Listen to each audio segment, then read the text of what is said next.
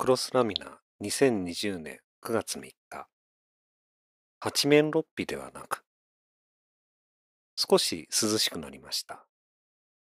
政局もコロナも激動ではありますが今日は少し離れた話をしたいと思います。アメリカの映画で地方のラジオ局のシーンを見ることがあります。だいたい DJ とかトークショーでで、アナウンサーで、ディレクターで、脚本家で、一人で全部回している。それでも最低限、ブースの外に誰かエンジニアがいるのですが、下手をするとそれもアナウンサーが一人でやってしまうというスタイルです。最近、ウェブ会議が増えました。仕事で自分が喋るにせよ、会議をコーディネートするにせよ、喋ったり聞いたりする以外にケアしなきゃいけないことがやたら多い。さらに、ウェブ会議の仕組みや使い方自体が未完成というか、手探りなので、試行錯誤もその中でしなきゃならない。わーっとなりながら、ふと我に返ると、このラジオ局のシーンを思い出すのです。慣れもあるのでしょうが、ブースの外にエンジニアがいてほしいな、と思います。似たような話で、リモート授業のことをよく聞きます。小中学校なのか、大学なのか、あるいは学科によっても様々ですが、とにかく先生の負担が大変だと。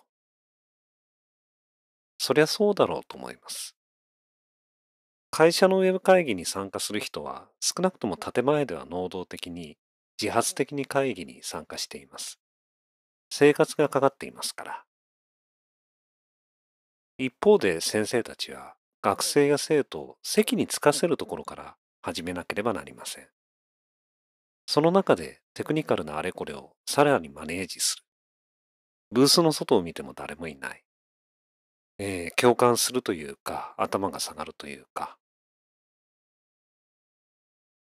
日本の学校はサポートスタッフという仕組みがあまりにも欠けている。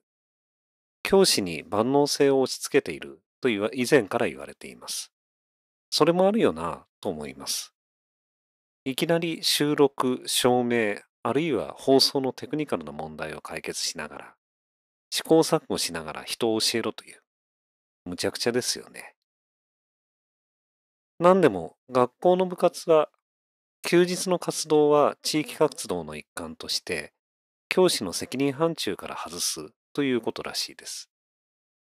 問題もありましょうが、同じようなことがこのリモート授業、コロナ対応というところでできないのだろうか。地域や職域が単にワークロードを提供するだけではなく、まさに試行錯誤や問題解決の部分で、教師になり代わって一緒に悩むということができないだろうかと思います。学校を支えるボランタリーな組織、あえて個々人のワークロードとしてのボランティアではなくということですが、そういった協業のスタイルって作り出せないものかと。どうぞご安全に。良き一日でありますように。